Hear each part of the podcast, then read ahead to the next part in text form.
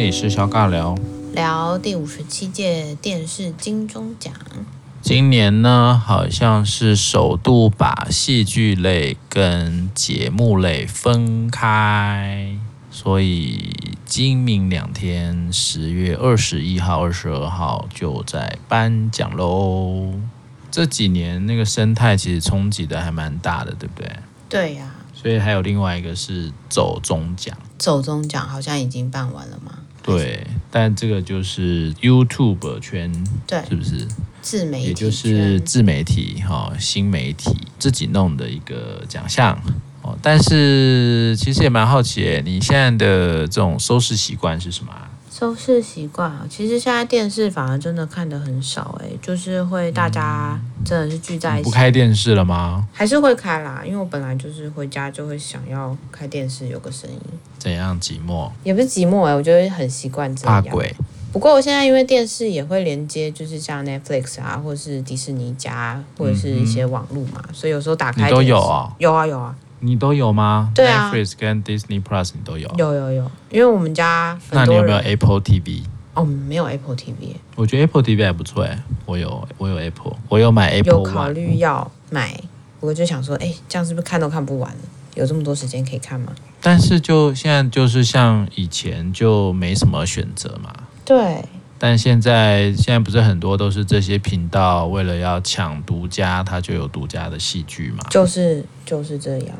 对啊，就有点像以前的某一些台，它才有它独家的节目啊，所以你就要看这个节目，你就势必得要转到那一台去嘛，嗯，是一样的意思啊。嗯，所以好像现在的选择也很多元嘛。我记得那时候有一段时间在美国，大概就都是看他，就是那时候有一个叫做 On Demand 嘛，也就是有点像是随选随看，嗯。哇，也很久了，两千零五年那时候其实就已经有这种可选择吧，所以从过去比较是被支配吗？就是我播什么你就看什么嘛，对不对？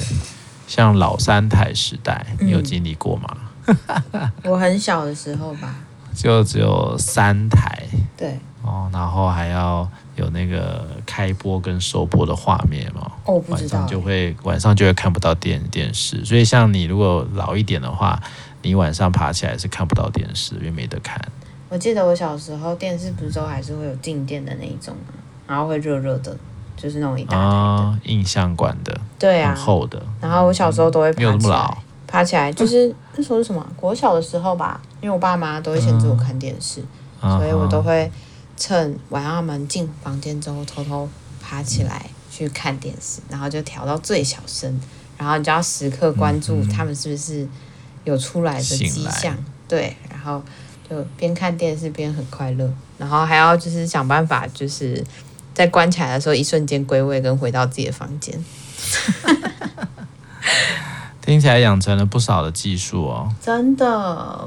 不过我们家小时候，我的小时候有一段时间是没有电视的，我爸妈是有把电视台剪掉的。真的，我家也有这个时候。真的，电视好像是一个万恶之首，但其实就蛮像现在的手机啊或 YouTube 一样嘛，嗯、对不对？是有原因的啦，因为真的蛮吸引人的啊。真的。甚至很多时候以前没有那么多选择的时候，你就是电视从头看到尾啊。对啊。然后开始有第四台的时候，就是到处转嘛。对，所以通常一看真的就停不下来了，因为选择好多，刺激好多，然后都觉得好新鲜，对不对？那我记得那时候我很喜欢看那种有一些呃美国的影集，嗯，对，像这个一直都还印象蛮深刻，像有一部叫做《Six Feet Under》嘛，就是那个六尺之下，讲那个殡葬业。哦，哦，这其实我那时候应该是我当兵前吧，嗯，这大概也二十多年。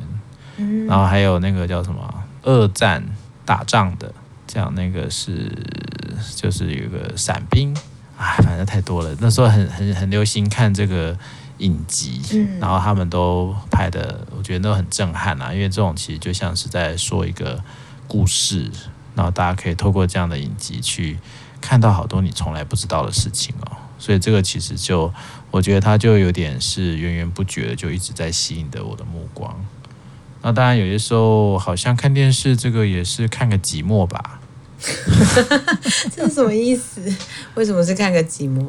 诶，因为很多时候你等于有点像是，我记得那时候有这样的一个形容吧，你就是不用出门啊，你就可以透过电视看到很多很多很多世界上的东西啊。哦。但是看完其实是会有点空虚的啦。嗯。哦，尤其是有些时候那个社交不足的时候，你就会觉得，诶，自己好像有一点点空虚跟寂寞，在看很多电视的时候。嗯，好像有这种时候诶，就是得不到的时候会很想看，看了之后反而会觉得很无聊。甚至看久了，你会觉得到底现在要干嘛？对啊，对不对？又没有可以吸引你的节目的时候，你就会觉得，嗯，好像不应该在这边浪费时间吧。嗯，所以好像在网络时代，还有这种所谓的 YouTube 啊，哦，这种自媒体啊，开始出现以后呢，诶，那个选项其实就会更，我觉得是更回到一个我们观众，就是乐听人是更主动的状态了。更可以去选择，对不对？嗯，就像你刚刚讲，可能最早那个 Netflix 啦，现在的 Disney Plus 啦，Apple TV 啦，HBO 也有啦有有有，HBO 叫什么 HBO Plus 嘛，HBO Go 啦，对不对？反正就一大堆有的没的名字。那对我来讲，我觉得那个蛮有趣的，就是说从以前变成是我无法选择，人家喂我吃什么我就吃，到现在我可以选我想吃的东西。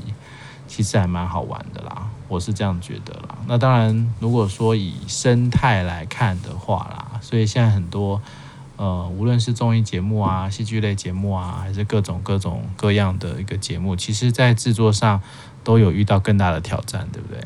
嗯，你觉得可能会有什么不同啊？我觉得当然是说，现在的人注意力也没有办法这么的持久嘛，然后或者是会希望有更多的创新，所以某部分在 YouTube 上面就有有人说啊，如果你在五秒、三秒到五秒内没有抓住乐听人的注意力，可能他就离开了。那当然有一些流量密码。对你，而且你可能要下得很耸动。那又或者是说电视剧这件事情，某部分也会强调，呃，他我现在看到是蛮多都会说会希望投注像电影一般的那种成本进去，让它不只是小制作，而是说它可以扩展，然后甚至会朝向比较多的，就像你说影集好了，它可能要用好几季来做发展。它其实这件事情也会渐渐成为另外一种常态。那我自己刚才在回想，是我从小到大看电视的习惯，或者在收集这些呃，不管是电视剧啦、综艺节目啊，或者我在看这些的阅听习惯，其实也是转变蛮多的耶。就会觉得现在有点像是来到了一个 buffet 吧，什么都有。然后，但是当然有时候还是会挑食，只去吃某一些东西。只去拿取我自己想要的，只不过在这个选项里面，我有没有机会去再多扩展？然后我自己也会发现，我很没有办法再接受原本的某一些题材，我就会希望可以看到更多元的题材啦，或是说更创新的。我想要看到更不一样的世界，那是跟我现在的世界不一样的状态。这就会是我现在，呃，不管是。听 Podcast 啊，或是说看这些自媒体节目，又或者是说在接收讯息上面，还蛮关注的一点。好像也多了一个层次，就是没有像过去去电视节目这么的遥远了啦。嗯，我记得我那时候学生时代啊，还会去电视台录影呢。真的哦？当观众啊？你没有去过哈？没有哎。参观录影，你有看？你那时候还有我猜吗？哦，我知道啊，就会很多人，很多大学生就坐在对对对对对，其实很小的时候就有去啊，嗯、就那时候其实是一个，那是一个很神秘的世界吧，或者像摄影棚有没有？然后这些什么什么主持人啊、明星啊，其实是很遥远的，就是在电视上是一个遥不可及的距离。但是像你刚刚讲，如果今天是以自媒体的话，也有很多的这些频道，他还会特别去。去问这些收听收看的人他的需求，对不对？嗯、那你想看到我们拍什么样的内容，你可以留言告诉我们。这东西其实以前是不可能的事啊。对啊，对不对？以前不会有人问你说你想看什么，我拍给你看，真的，对不对？或者是说我们的节目有没有什么可以更符合你的需求去调整的？这个好像也是一个自媒体的优势。那当然啦，以现在自媒体的这个管控吧，如果从法规上来看的话。是不是也还没有进到一个什么分级分类啊？好像，好像只听过什么黄标，对不对？对对对，YouTube 是有黄标嘛，然后跟营收会有一些关联性嘛，但好像就讲了是吗？我是不太确定啦，看起来好像是这样子。所以就是说，打开了一个，譬如说你打开 YouTube 或者打开这些自媒体，基本上你什么都可以拿到啊。然后不管你的年龄层，那当然 YouTube 它可以在家长那边设定什么儿童模式吧，对他们自己的那个城市里面是可以去选择节目。但如果说你其实没有设定的话，基本上你搜寻什么你就会找到什么。不要讲说 YouTube 有设定啦，那你在 Google 里面基本上你要搜寻什么，你也都会找到。嗯这是蛮有风险的啦，对不对？嗯，所以对，呃，你说以前好像某部分我们是渐渐演化来的吧，从三台到一百多台，然后到现在，嗯，各家就是都有什么讯息都有，这其实是对我们来说是渐进式的过程。可是对于就是现在小朋友来说，并不是诶，他们就是一出来就是这么的多，然后这么的多人里面，他们怎么样像我们一样有慢慢的去选择。当然，某部分这是一个假设啦，或许他们可能本来就已经有具备这个选择的能力。只是我同时也会在想，他会需要去注意的，就像之前在谈的，很多时候我们的法规都还没有限制到虚拟世界里面的一些规范呐，然后或者说它是不是有危险性的，它会怎么去影响一个人去建立他的自我认同，或是其他的部分，这其实都。还没有这么多的明确去指出来，它是不是有害，或是是不是有帮忙的。当然，之前英国好像有针对这个东西有去做一些调查吧，好像是他们的健康部门。那他也有提到，好像是去年他们有调查，不过最正向影响的，竟然是 YouTube。那如果，但他其实是比较多是在探索社群嘛。那他其实是说 Instagram 是。影响最不好的，也就是会影响睡眠啦，影响身体意向啊，影响你的自我认同啊，或是各方面的那个像是 FOMO 这些都会影响到。但是 YouTube 好像它的论证是说，因为你是在一个有准备的状态下去做搜寻，你不会在一个无准备的状态下去接收到这么多的刺激。但我就在想，是说自媒体或许。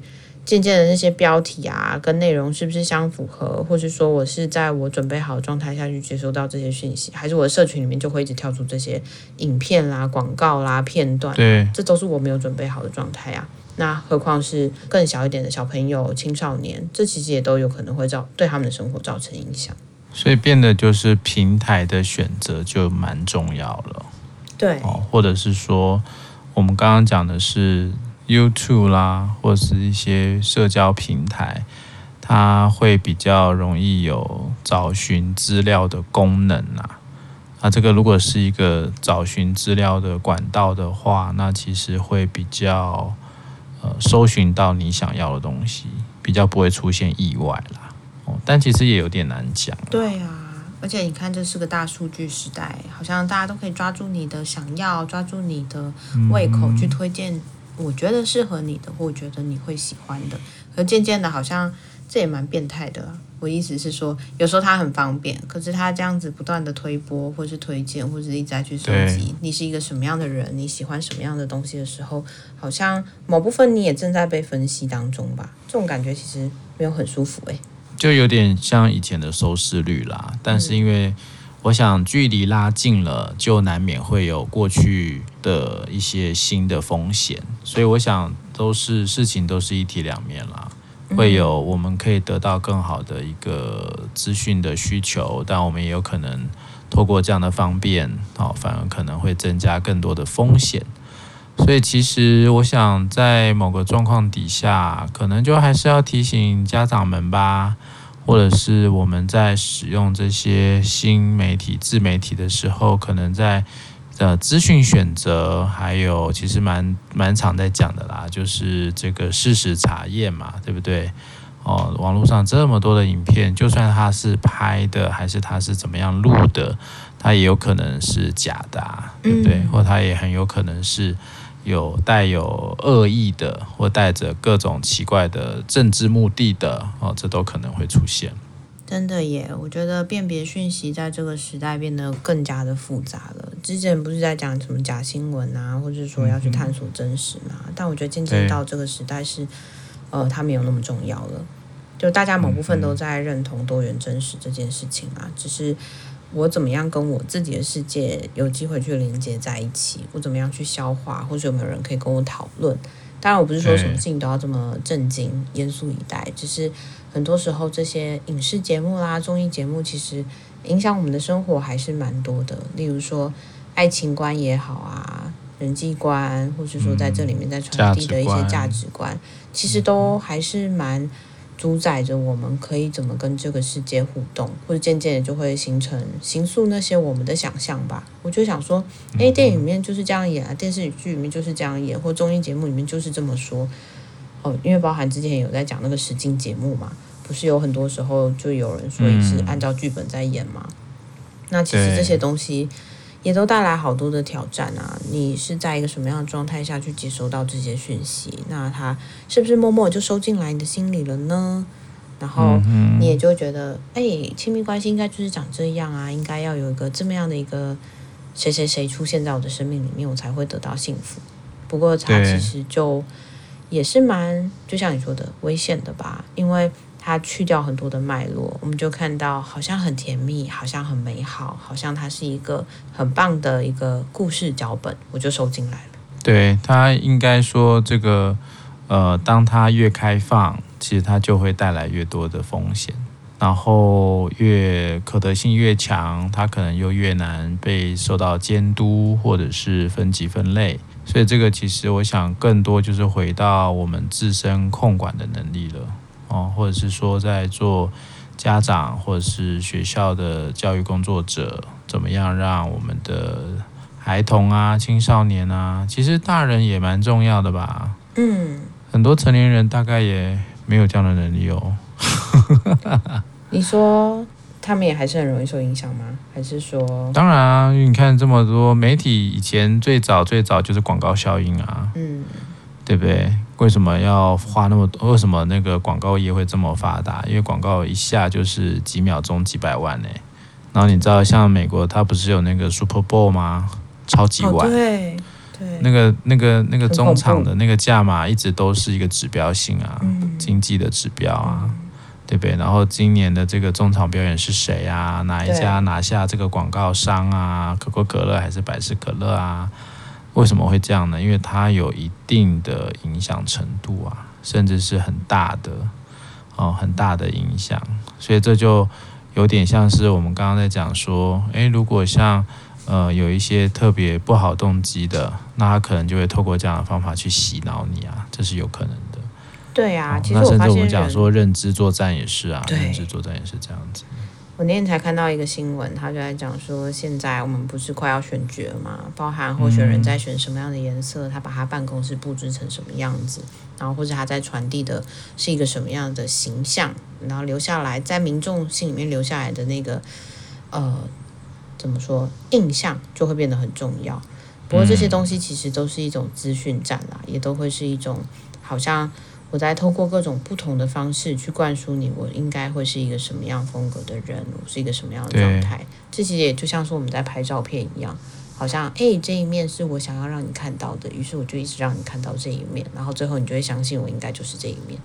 可是我并没有说要都是欺骗啦，我意思是说，这其实是人的心理就真的是蛮有趣的，我们很容易受影响，然后也很容易就是把某些讯息就收到心里面来了。没错。所以其实我想，自媒体的自由度越来越大，然后各种不同内容的产出也越来越多，然后也让这个产业的产出者、创作者也是越来越多。